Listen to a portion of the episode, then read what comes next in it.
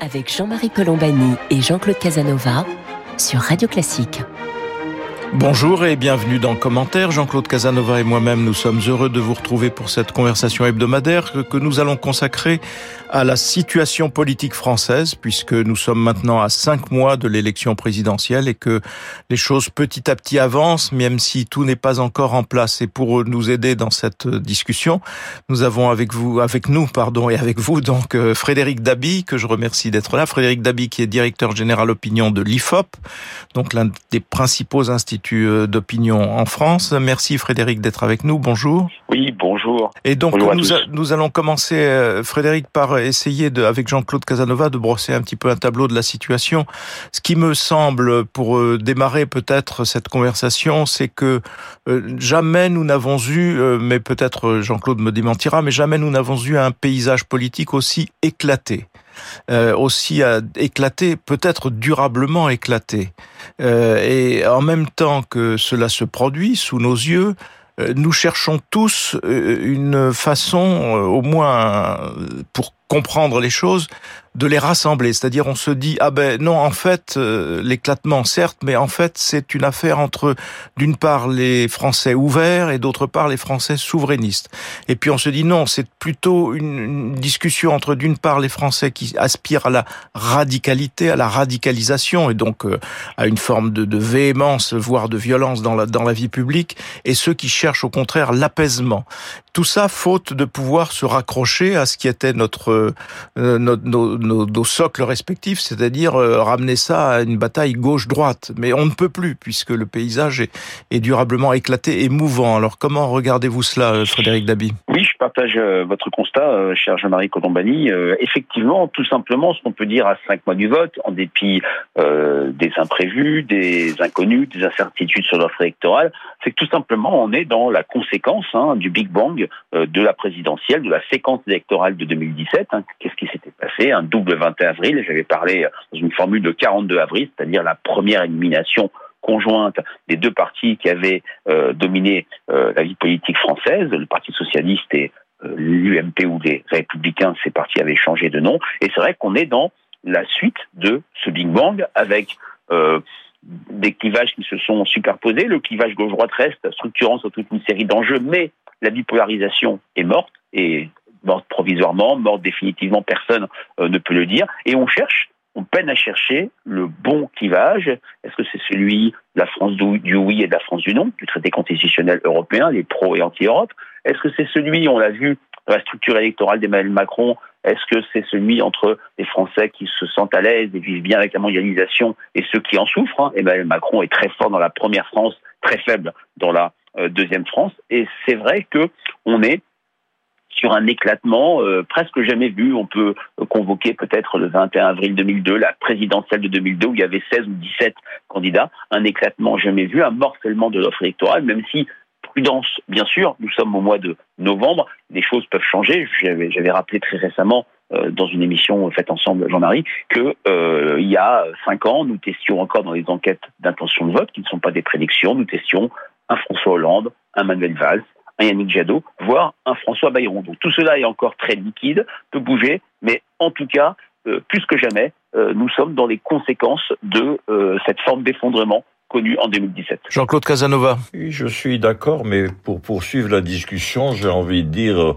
au risque de faire de la peine aux écologistes, qu'il n'y a rien de nouveau sous le soleil. C'est-à-dire que la grande caractéristique française, la France rêve euh, d'une alternance euh, à un idéal anglais qui n'a pas toujours existé, c'est-à-dire un parti modéré de droite, conservateur, succède à un parti modéré de gauche, les libéraux ou le Labour.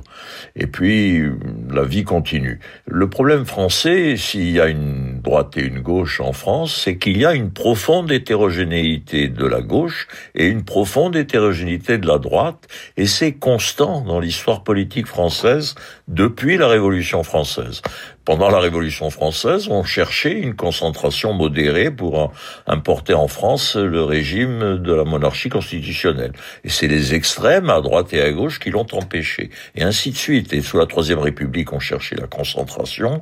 Sous la quatrième, on cherchait la troisième force. Et nous sommes dans une situation où euh, la gauche hétérogène ne peut pas gouverner et où la droite hétérogène, c'est-à-dire en allant de Madame Le Pen euh, jusqu'aux centristes de centre droit, l'hétérogénéité telle qu'il ne peut pas il ne peut pas gouverner. Donc, il y a la recherche d'une concentration qui est difficile à cause du régime présidentiel, parce que le régime présidentiel oblige de choisir un homme et il y a nécessairement plus de deux candidats. Donc, euh, nous sommes dans cette situation et nous la vivrons de la même façon que nous l'avons vécu dans le passé. Alors dans ce dans cette attente, euh, euh, cher à Jean-Claude Casanova, euh, on va peut-être un petit peu regarder ce qui se passe les uns après les autres. Une des nouveautés de la période, peut-être Frédéric, c'est que ben, les sondages sont une force presque structurante parce que en l'absence d'autres points de repère, les sondages influencent à un point peut-être jamais atteint le comportement des acteurs eux-mêmes. Euh, on, le voit notamment dans la, question de la, désignation du candidat de la droite, mais, pas seulement. Frédéric Dabi. Oui, je partage votre point de vue. Je suis toujours euh, à relativiser la capacité d'influence prêtée au sondage sur les électeurs. Elle est peut-être réelle, mais elle est mise à distance et elle est concurrentielle de toute une série euh, d'éléments, d'événements, une, profession de foi, une discussion avec sa famille, un meeting, une émission de télévisée qui va forger ou faire bouger le choix des électeurs. Par contre, c'est vrai qu'on a une, une hypertrophie de l'influence sur le choix des acteurs qui vont se servir des sondages comme usage pour délégitimer euh, un, une candidature concurrente, je pense à l'espace de gauche, euh, pour mettre en avant sa candidature comme le meilleur rempart, euh, le meilleur, la meilleure candidature pour accéder au second tour. Je pense à LR qui a pris de cette compétition interne jusqu'au 4 décembre prochain. C'est vrai que dans un contexte où l'offre électorale n'est pas encore figée, dans un contexte où très peu de propositions programmatiques sont avancées, ces sondages, et je le déplore sans, euh, aucun artifice, euh, le sondage est trop souvent euh, mis de côté pour ce qu'il apporte, une information, des éléments de sociologie euh, électorale qui peuvent vraiment être précieux, et on les met en avant pour ce qu'ils ne doivent, qu'ils ne devraient pas euh, apporter, c'est-à-dire un pronostic, je le répète une fois de plus, un sondage réalisé aujourd'hui ne va pas dire ce qui se passera les 10 et 24 avril prochains, même s'il y a eu des élections, 88, 2007, où les sondages faits à six mois avaient plutôt donné la bonne tendance. D'autant que tous les candidats ne sont pas connus aujourd'hui. Bien sûr. et donc, ne serait-ce que le candidat de la droite, on ne sait pas qui il sera. Euh, une des, un des enseignements de ces sondages, précisément, en tout cas, ce qu'ils ont traduit, c'est une nouveauté dans le paysage français. Enfin, une nouveauté par son ampleur, parce que ce n'est pas la première fois que l'extrême droite se divise. Il y avait eu Bruno Maigret contre Jean-Marie Le Pen euh, auparavant, mais là, cette fois, l'apparition d'Éric Zemmour dans le paysage, et qui, qui est en campagne à travers la promotion de son dernier livre, il est en campagne. Euh, on voit l'extrême droite divisée et devoir choisir entre le, le, meilleur de ses candidats. C'est une, c'est une nouveauté, Eric, euh, cette, cette apparition d'Éric Zemmour. Oui, c'est une c'est une, c'est une nouveauté, c'est l'irruption euh, d'un trublion. On connaît une percée jamais vue. Jamais vue, on a tendance toujours à parer du saut de l'inédit euh, des candidatures ou, des moments, des momentum d'une campagne, mais là, jamais on avait vu quelqu'un qui n'est pas candidat euh, progresser si vite, jamais on avait vu une personnalité qui n'est pas du sérail, qui est hors euh, vie politique, même s'il était dans le jeu politique de par son statut de euh, polémiste depuis maintenant euh, des années, depuis en gros le suicide français en 2013-2014, connaître une telle dynamique. Et pour finir sur la dimension inédite, on, on avait rarement vu un candidat se situant à ce point à l'intersection de la droite et d'extrême droite. Quand on regarde sa structure électorale euh, la structure électorale du probable candidat Éric Zemmour, il a une capacité à capter un quart de l'électorat Fillon 2017, un quart de l'électorat Marine Le Pen 2017. Euh, Tout cela, c'est des choses qui n'avaient été jamais vues. Et c'est vrai que euh, Marine Le Pen connaît beaucoup plus brutalement que Jean-Marie Le Pen en 2002 une sorte de primaire sauvage d'extrême droite dans la perspective de la présidentielle, comme il y avait eu toute proportion gardée, une primaire sauvage, RPR, en 95 entre les candidats Balladur et Chirac. Jean-Claude Casanova. Si vous additionnez les, les intentions de vote Zemmour et les intentions de vote euh, euh, Marine Le Pen. Est-ce qu'il y a une grande homogénéité? Est-ce que, en gros, l'électorat, le, possible électorat Zemmour, a la même composition sociale et de génération que l'électorat Marine Le Pen? Frédéric Dabi. Euh, plutôt non. On a réalisé une enquête pour TF1 LCI il y a peu de temps auprès de 6000 euh, électeurs qui permet d'avoir une, une vraie euh, solidité sociodémographique. Et c'est intéressant de voir que malgré la percée d'Éric Zemmour, d'une part, Marine Le Pen continue à surperformer dans ses segments traditionnels, l'âge, la jeunesse, les 50-64 ans, les catégories populaires, les personnes faiblement diplômées. Ce qui est particulièrement frappant, et pour ne, pour ne pas dire impressionnant et inédit, c'est la capacité d'Éric Zemmour en dehors de deux segments.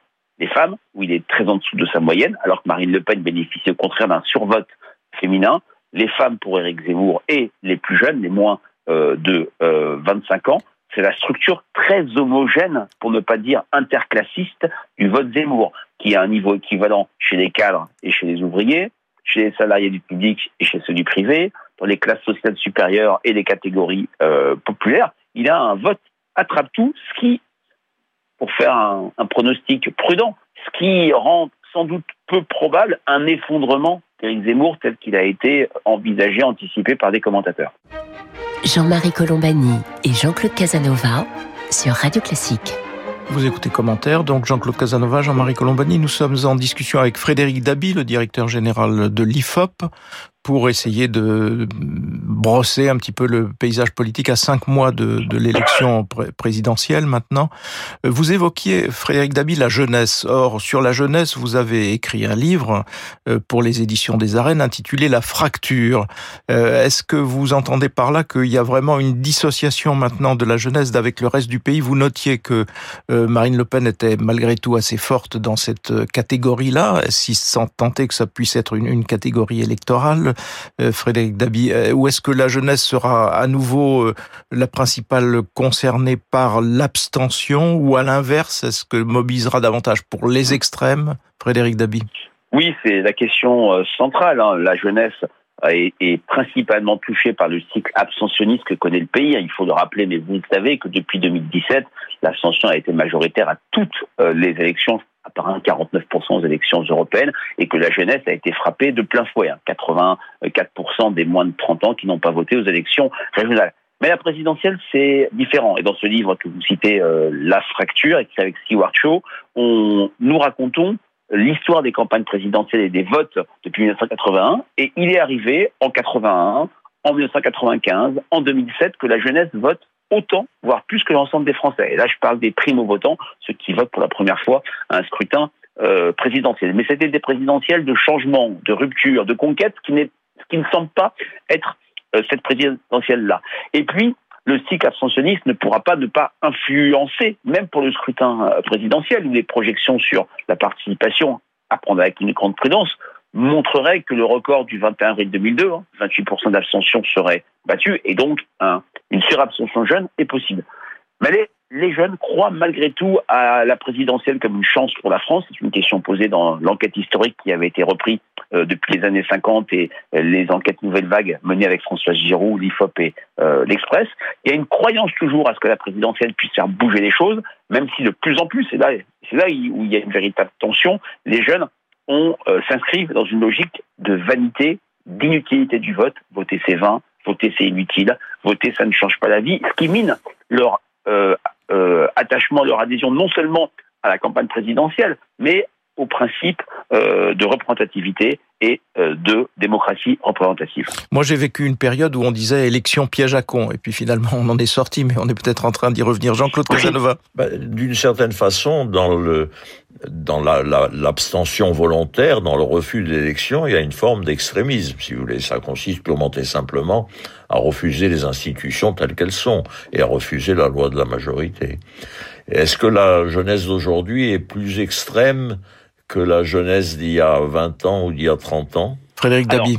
Oui, la réalisation d'enquêtes tous les 10 ans depuis 1957 permet de répondre à cette question. Il y a une plus forte radicalité. Hein. On est dans l'enquête, on a un chiffre qui est particulièrement fort. Hein. Une majorité, une courte majorité de jeunes considèrent qu'une forme de violence est nécessaire pour faire avancer les choses. Bien sûr, il ne faut pas prendre ce chiffre au pied de la lettre. Ça ne veut pas dire que la jeunesse va tout casser dans la rue, bien sûr, mais c'est le reflet du sentiment d'impuissance des politiques, de l'incapacité des politiques à traiter, à régler les problèmes majeurs pour la jeunesse, au premier rang desquels la question du climat, la question environnementale. Hein. Vous m'interrogez, Jean-Marie Colombani, sur l'abstention. On peut parler d'une jeunesse euh, dépolitisée, mais ce n'est pas une jeunesse désengagée. Trois quarts des jeunes se disent personnellement sur la question du climat. Donc cette radicalité, c'est aussi le reflet de cette crise du résultat, de cette crise de l'efficacité. Un autre chiffre montre qu'un tiers des jeunes serait favorable à ce que l'armée dirige le pays. Là aussi, c'est euh, le symptôme de l'incapacité perçue des politiques à changer les choses. Jean-Claude Casanova. Cette radicalité sur le climat est étrange puisqu'on constate, d'après les chiffres du sommet international qui se produit, que dans l'ensemble du monde, c'est l'Europe qui pollue le moins et qu'à l'intérieur de l'Europe, c'est la France qui pollue le moins. Autrement dit, la jeunesse française serait exaspérée sur le problème du climat, là où d'une certaine façon, le climat est le moins détérioré. c'est très très intéressant. Je, je, je, montre dans le livre que euh, euh, les jeunes refusent deux logiques. La première, c'est il est trop tard sur le climat, il n'y a plus rien à faire. La deuxième logique, c'est celle que vous venez de décrire très bien, Casanova, que j'appelle euh, messieurs les Anglais, tirez les premiers. C'est-à-dire, ce n'est pas à nous de faire des efforts puisque l'Europe pollue moins que les autres et comme vous le dites, c'est plutôt la Chine, les États-Unis ou la Russie qui sont les plus grands pollueurs. Les jeunes refusent de se situer dans cette dimension comparative et sont, se situent dans une action individuelle. Ils sont sur une logique du qui mieux que moi pour faire avancer ma cause. Et c'est aussi un des enseignements, un des effets de cette crise du Covid qui n'a rien créé mais qui a accéléré euh, des tendances très nettes, c'est le doute majeur vis-à-vis du collectif, qui s'appelle l'État, les pouvoirs publics, les partis, pour l'action individuelle directe et qui, là aussi dans leur imaginaire, est perçu comme plus efficace. Avant de clore cette discussion, euh, Jean-Claude Casanova, on va peut-être quand même dire un mot du président de la République, parce qu'on a parlé de morcellement. Le pôle de stabilité, en fait, aujourd'hui, euh, autant qu'il est possible de, le, regarder, c'est Emmanuel Macron avec euh, euh, une stabilité dans les intentions de vote telles qu'elles sont mesurées aujourd'hui, une stabilité plus forte encore dans la popularité, bien que les deux chiffres ne correspondent pas. La popularité est beaucoup plus forte, les intentions de vote sont quand même en termes de premier tour par rapport à cette popularité, euh, d'une certaine façon assez basse, Jean-Claude Casanova. Oui, d'une certaine façon, Emmanuel Macron incarne la concentration.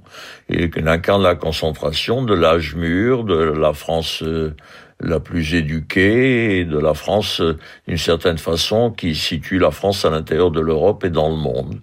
Et tout le problème est de savoir si l'exaspération contre Macron qui existe à droite et l'exaspération contre Macron qui existe à gauche sont susceptibles de, de, de modifier cette position. Je ne vois pas comment, je ne vois pas quelle stratégie, quels hommes et quels candidats pourraient se trouver en position d'arriver avec Macron au second tour et de le battre euh, au second tour dans la situation actuelle.